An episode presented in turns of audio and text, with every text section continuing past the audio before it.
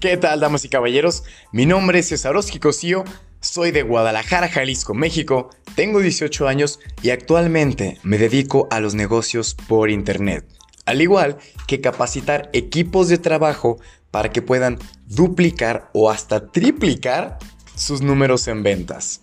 Y yo te quiero dar la bienvenida a este primer episodio de Ventas, Liderazgo y Bitcoin. Este primer episodio será, como ya vieron, sobre ventas.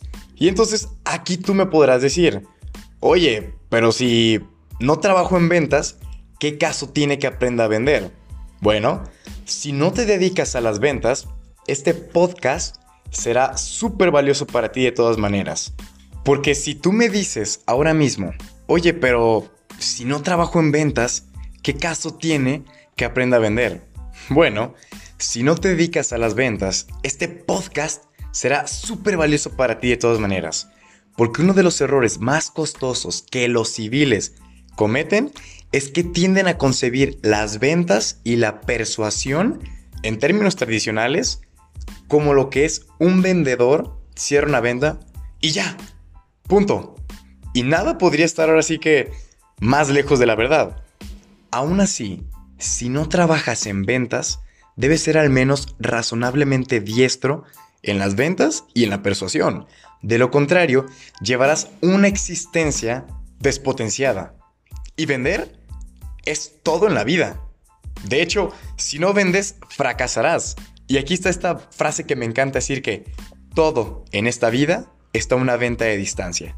Y créeme, tú todo el tiempo estás vendiendo. A la gente le vendes noción. Es decir, la convences de tus ideas, tus conceptos, que tus productos tienen sentido, ya sea de la forma que a ti te imagines. Y este es el mejor ejemplo que te puedo dar. Tú todos los días haces una venta. Si eres un estudiante, tu venta es hacia tu maestro y no es que le estés vendiendo lápices, cartulinas. No, no, claro que no. Sino tú como persona te estás vendiendo ante él. La percepción de tu maestro hacia ti es una venta. La percepción de tus amigos para que te acepten en tu grupito es otra venta. Y él les un excelente ejemplo. Un profesor que debe hacer lo propio con sus alumnos para que valoren la educación. Un abogado defensor que tiene que convencer a un jurado de la inocencia de su cliente. Un pastor que debe persuadir a su comunidad de la existencia de Dios, Jesús, Mahoma o Buda. Un político ansioso de hacer ver a sus electores los beneficios de que voten en cierto referéndum. Y, o es más, así seas un padre o una madre que debes convencer a sus hijos de la importancia de que se bañen o de que hagan su tarea. Y entonces con eso podemos entender que todas las ventas son iguales y que en esta vida todo está a una venta de distancia. Ahora, si nos vamos a términos de producto y servicio y demás, podemos decir que el producto, la idea o concepto siempre debe fascinarle a tu prospecto. ¿Por qué? Porque él debe estar absolutamente seguro de que tu producto le fascina. ¿Y cómo hacerlo? Vamos a imaginarnos una línea recta, ¿vale? En esta línea recta pondremos en la parte superior inseguridad, ¿ok? Y en la parte izquierda, el comienzo de la línea, pondremos el número 1. Y abajo inseguridad absoluta. ¿Ya lo estamos imaginando? Y del otro lado, donde termina la línea, pondremos el número 10, donde dirá seguridad absoluta. Un 10 en la escala de seguridad significa que al prospecto le fascina tu producto y está más que seguro de eso. Y un 1 en la escala de seguridad es que el prospecto menosprecia por entero tu producto y será difícil que lo hagas cambiar de opinión. Los seres humanos no compran cosas que creen que empeorarán su vida. Compran cosas que creen que la mejorarán. Si él no confía en ti, es imposible que adquiera tu producto. Y es parte de lo que les platicaba con venderse primero uno mismo como persona. Sí, tú, tú, la confianza y la conexión contigo. Si quieres que él diga que sí, tendrás que acercarlo lo más posible al 10 en ambos rumbos. Tú y tu producto. Y el prospecto no confía en la compañía donde trabajas, es imposible que compre tu producto. Por eso es que el prospecto debe confiar en y sentir conexión con la compañía. Vendas lo que vendas, el prospecto arribará siempre con una idea preconcebida sobre ti, tu producto y la compañía donde trabajas. Y por eso, ahora les voy a explicar los dos tipos de seguridad que existen. Tenemos lo que es la seguridad lógica, que se basa sobre todo en las palabras que dices. ¿La idea o tesis que presentaste tiene sentido? ¿Tu producto o servicio satisface de verdad las necesidades del prospecto? Y luego tenemos lo que es la seguridad emocional, que esto se basa en una corazonada de algo que tiene que ser bueno.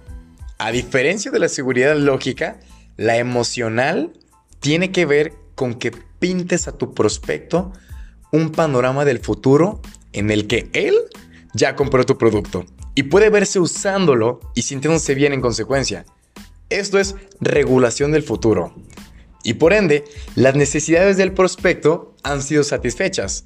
Su punto débil ha sido resuelto. Y por eso es que les he dicho que nosotros, los vendedores, no somos simples ambulantes que están ahora sí que detrás de ellos como compra, compra, compra. Lo que realmente es un vendedor es el antídoto a su miedo, el antídoto a su preocupación. Y eso es parte de lo que siempre les he dicho a todos estos equipos de ventas, que nosotros hay que aprender a escuchar lo que el cliente quiere. Y no vender por vender, vender con servicio. Si el cliente, o sea, si yo estoy vendiendo vasos y de pronto empiezo con una persona y, oye, fíjate que tengo un vaso, sí, es rojo y le caben 5 litros de yogurt. Y es más, si lo lavas, se vuelve de color verde. Y si lo compras ahora mismo, te llevas 5 vasos. O sea, eso antes funcionaba, en los 80 funcionaba. ¿Qué creen? Bienvenidos al 2019. Eso ya no funciona. ¿Por qué? Porque científicamente está comprobado que el cerebro se desconecta cuando se siente atacado o intimidado por otras personas. Por ende, nosotros tenemos que saber si realmente a nuestro cliente le cambiará la vida o le resuelve por lo menos algún problema que tenga ese vaso. Si no, ni de chiste te lo va a comprar, créanme. Entonces, los dos tipos de seguridad son cruciales si quieres cerrar la venta en el más alto nivel. La gente no compra movida por la lógica, compra movida por la emoción y después se justifica su decisión con lógica. En otro episodio voy a profundizar directamente en las neuroventas para que tú, con tu tono de voz, con tu lenguaje corporal y con las palabras adecuadas, puedas llegar y conectar directamente con los tres cerebros que tiene el ser humano. Sí, en efecto, son tres, que uno es el límbico, el córtex y el reptil, que eso se los voy a explicar más adelante para que entiendan un proceso más científico de por qué la gente compra lo que compra, aunque no tenga sentido o en ese momento no sea algo que ellos necesiten. Por eso uno como vendedor primero tiene que creérsela. Creer realmente que puede vender es un producto. De nada sirve que sepas todas las cualidades, todas las características de tu producto que vendes, todas las maravillas que tiene tu empresa, si tú ni siquiera te crees capaz de poder hacerlo. O sea, sí, está bien que sepas todo eso, pero ahora créetela. Literalmente, cree que puedes vender eso, porque todo comienza cuando tú te la crees. Si tú crees que ya vendiste muchas, aunque realmente no hayas vendido ninguna, la gente va a ver, va a sentir esa emoción, va a sentir ese feeling de decir, ok, este ya, ya lo hizo, ya lo vendió, se la creo. Y aunque tú todavía no lo hayas hecho, ya transmitiste eso. Y con eso la gente te va a comprar. Y una vez que la gente te empieza a comprar, simplemente podrás ver ya los resultados que estuviste platicando hace rato. Y aquí puede entrar una objeción que todas las personas siempre me cuentan de, oye, pero es que, no sé, y les va este ejemplo. Tengo un conocido el cual se dedica al tiempo compartido en Cancún. Entonces, esta persona, yo decía, ¿quién carajos me va a comprar una casa valuada en 300 millones de dólares? Está, está loco, esta venta es imposible. Pero lo que realmente estaba haciendo esa persona es limitarse a partir de sus creencias. como él no podía pagar 300 mil dólares por una casa, su mente le decía, no, claro que no, ¿quién lo va a pagar? Cuando realmente ese es uno de los principios, uno de los principales errores por los cuales una persona no puede vender un producto tan caro o el limitarse al no venderlo.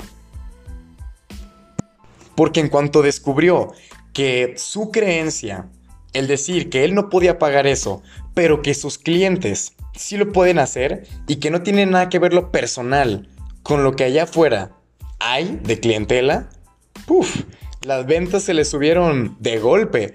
O sea, es, es el simple hecho de decir, ok, yo no puedo, pero imaginemos que ya lo hice. Porque si ya lo hice, va a ser mucho más fácil la venta y la confianza que le voy a generar a mi prospecto para que pueda realizar esa venta. Y después de eso, déjenme decirles, vendió cuatro de esas casas. Entonces, ese consejo le funcionó y yo creo que ha sido el que todavía me sigue aplaudiendo este muchachón y pues sigue adelante con todo eso.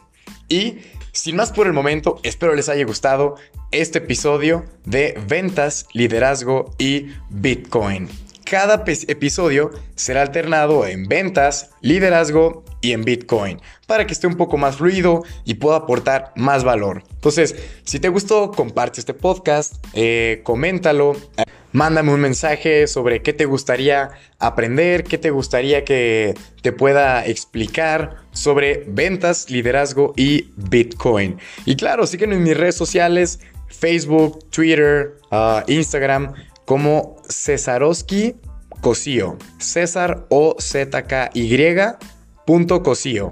Eso es todo. Nos vemos y muchas gracias.